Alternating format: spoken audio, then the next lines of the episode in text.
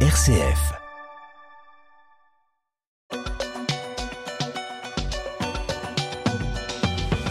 On est à peine en mai, Étienne, et déjà 20 départements en France sont concernés par des restrictions d'eau liées à la sécheresse. Et oui, Melchior, c'est beaucoup plus qu'au printemps 2022. Le niveau crise est atteint dans trois départements, les Bouches-du-Rhône, le Gard et le Var. Dans ces zones, l'arrosage des espaces verts, le lavage des voitures ou le remplissage des piscines privées sont interdits. Des interdictions d'irrigation s'appliquent aussi aux agriculteurs. En tout, 20 départements, donc vous l'avez dit, euh, sont concernés par des restrictions d'eau. Il y a un an, il n'y avait que 8 départements en alerte, hein, début mai. Cette année, il faut dire que 75% des nappes phréatiques sont en dessous de leur niveau normal et ne pourront plus se remplir avant l'été. Euh, Pour le ministre de la Transition écologique, euh, Christophe Béchu, les préfets ne doivent pas hésiter à prendre les décisions euh, nécessaires. Est-ce à dire que on, est en France comme dans des pays où on est habitué à la sécheresse hein, Je pense à des pays de la Méditerranée, des pays du Maghreb où justement on est habitué à ces stress hydriques. Il va falloir s'habituer à, vivre comme ça, Stéphane Werner, avec un manque d'eau récurrent.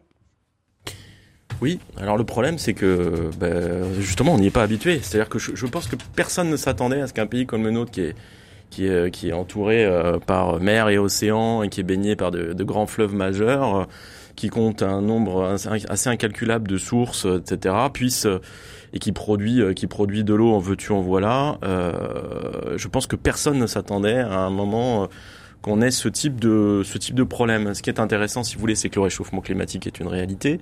On le voit arriver depuis un moment et on n'a pas forcément bien mesuré les conséquences. On est en train, en ce moment, euh, je pense là, dans cette séquence, de réaliser qu'en fait, le réchauffement climatique a des incidences qui ne sont pas les mêmes partout. C'est-à-dire que les, les, les, les, régions du globe ne se réchauffent pas de la même, à la même vitesse, de la même manière, etc. Et pendant longtemps, nous, en France, on a pu croire qu'en fait, c'était surtout un problème qui, qui, qui concernait euh, euh, des îles euh, du Pacifique ou euh, des zones déjà euh, désertiques et compagnie. En réalité, ce, ce dont on est en train de prendre conscience, c'est que l'Europe et singulièrement la France, en fait, subit une montée de, en température et les problématiques associées en matière de réchauffement climatique beaucoup plus fortes que d'autres régions du monde.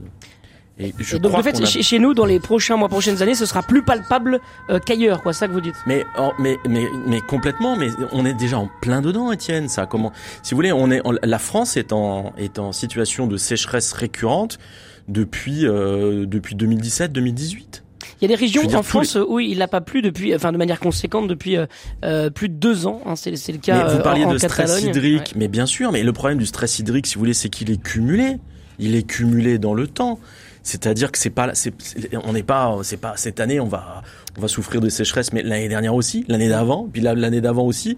Et Et quand vous cumulez, mais non, mais c'est-à-dire que le problème, c'est que si vous cumulez les choses dans le temps, en fait, le, le niveau des nappes baisse. euh, euh, voilà. Et- et, Enfin, je- je- et les, les- problèmes s'accumulent. C'est-à-dire qu'on avait des problèmes de qualité d'eau avec, euh, avec toute la, problème, la, la- la problématique des, des pesticides, de- du traitement des eaux usées, etc. Et aujourd'hui, s'ajoutent en France aussi des problèmes de quantité d'eau disponible. Et la conjonction des deux fait qu'on commence à avoir de vrais, très gros problèmes. C'est notamment le cas euh, dans tout, le- dans Alors- tout le, dans tout le sud-est. Alors pour mettre un Tout tout le sud-est, les Pyrénées-Orientales. pour mettre un, un- un tout petit peu d'eau euh, dans le vin, on va dire, ou, ou ne pas remettre trop d'eau dans le moulin, Éric Delège. Euh, ce, qui est, ce, qui ce qui est important de comprendre avec les arrêtés préfectoraux euh, de ces derniers jours, euh, c'est de dire qu'aujourd'hui on ne manque pas d'eau, mais que si on fait pas attention maintenant, on en manquera vraiment sévèrement cet été. On est un peu dans la même logique que la restriction concernant l'électricité ou le gaz ces, ces derniers mois. C'est un changement de culture qu'il faut opérer, un changement euh, d'habitude, une manière de, vivre qu'on doit euh, réapprendre un peu, Éric Delège, selon vous? Je sais pas s'il faut réapprendre, on va, on va apprendre. On va apprendre effectivement à vivre avec euh, avec euh, moins d'eau euh, et donc ça va se traduire, me semble-t-il, dans dans nos comportements et dans notre capacité en fait à ne pas considérer l'eau comme un comme un bien inépuisable, ce à quoi on était habitué quand on a appris qu'on était dans un pays tempéré et, et où et où l'eau l'eau coulait à à flot. Euh, non, on va on va apprendre dans nos usages et peut-être aussi dans les dans les politiques publiques qui vont être euh, mises en place et qui passeront pas seulement par des arrêtés préfectoraux qui euh, qui effectivement sanctionnent dans le sens positif du terme qui sanctionnent en fait une situation et, et, et, obligent les les particuliers à s'adapter, mais aussi dans les politiques publiques pour pour notamment ben récupérer notamment l'eau, les, les eaux usagées. Il y a voilà, il y a phréatiques, mais il y a aussi toute l'eau euh, potable qui est utilisée aujourd'hui et qu'il va bien falloir euh, apprendre à, mieux conserver et, réutiliser à l'instar de pays qui sont déjà euh, concernés par par ces problématiques d'eau. On était des on gosses de riches de l'eau et maintenant ben, il va falloir apprendre à, à l'utiliser comme elle est, hein, c'est-à-dire à bon escient. Il faudrait qu'on arrive à, se rassurer un petit peu d'une manière ou d'une autre. Euh, qu'est-ce qui peut nous, nous, rassurer dans ce tableau un, peu sombre, Gauthier Vaillant? Euh, Je veux pas être euh, naïf, euh, mais est-ce que est-ce que c'est possible d'être positif un peu sur ce sujet, selon vous? Bah, je pense que dans ce qu'on dit, euh, dans, dans, dans, dans, ce qui vient d'être dit, il n'y a pas que du, il a pas que du négatif au sens où, euh, moi, je, je, vais, je vais pas vous, je je veux pas non plus être naïf et j'ai pas grand chose de très rassurant à dire, mais dans l'absolu, euh, redécouvrir euh, la, la, la, valeur d'un bien et son caractère limité euh, peut aussi avoir certaines vertus. Il y a, il y a aujourd'hui, on fait tous un usage de l'eau dans lequel on en gaspille euh, des quantités, euh, euh, voilà, parce que effectivement la formule est très bonne, on, est des, gosses de riches de l'eau. donc après c'est compliqué de se dire que c'est une bonne nouvelle d'en avoir moins ou d'en manquer, mais mais on va on va réapprendre pour l'eau et sans doute pour d'autres choses aussi. voilà une forme de de vertu qu'il y a dans euh, la limitation. à quoi est-ce qu'on est prêt à renoncer? Ce serait intéressant de voir justement euh, là autour de cette table. À quoi est-ce qu'on est prêt à, à renoncer euh, en ce qui concerne la consommation de l'eau? Concrètement, quoi, ça, ça va s'exprimer comment Se restreindre en consommation d'eau? On n'a pas tous une piscine, on n'a pas tous un jardin qu'on a besoin d'arroser. C'est c'est assez comme comme le disait. Hein, je reprends encore à mon compte l'expression de gosse de riche de l'eau. C'est quand même c'est comme une aventure de riche. Ça. Ben oui, c'est vrai, mais alors euh, à quoi est-ce que concrètement on est prêt à renoncer? C'est vrai qu'on n'a pas tous une piscine, mais c'est quand même euh, c'est quand même un point euh, c'est quand même un point important. Euh, après, dans nous, notre vie quotidienne, euh, quand on vit en ville, etc., bah il y, a un, y a un certain nombre de choses euh, qui sont qui sont simples, mais la durée de votre douche, la quantité d'eau que vous mettez dans le bain de vos enfants, voilà, je pense qu'il y a un certain nombre de, de, de choses qu'on va qu'on va apprendre ou, ou réapprendre. Euh, et euh, euh, de toute façon, tout le monde va être tout le monde va être concerné. Après, il y a, y a là où c'est pas c'est difficile d'être très positif, c'est que euh, dans une certaine mesure, effectivement, lutter contre le gaspillage est une bonne chose. Maintenant, je sais pas à quoi on va arriver. L'été dernier, il y avait des villages euh, euh, dans les Alpes où la limitation c'était concret, c'était 100 litres d'eau par jour et par personne.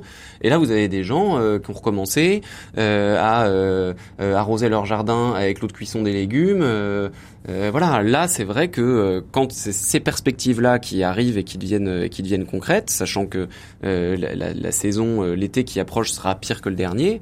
Euh, c'est quand même compliqué d'être positif et, je pense dans une certaine mesure que euh, je ne sais pas s'il est souhaitable de vouloir absolument se rassurer parce que euh, l'heure est plutôt à effectivement faire prendre conscience et faire accepter aux, gens une réalité qui, qui est là.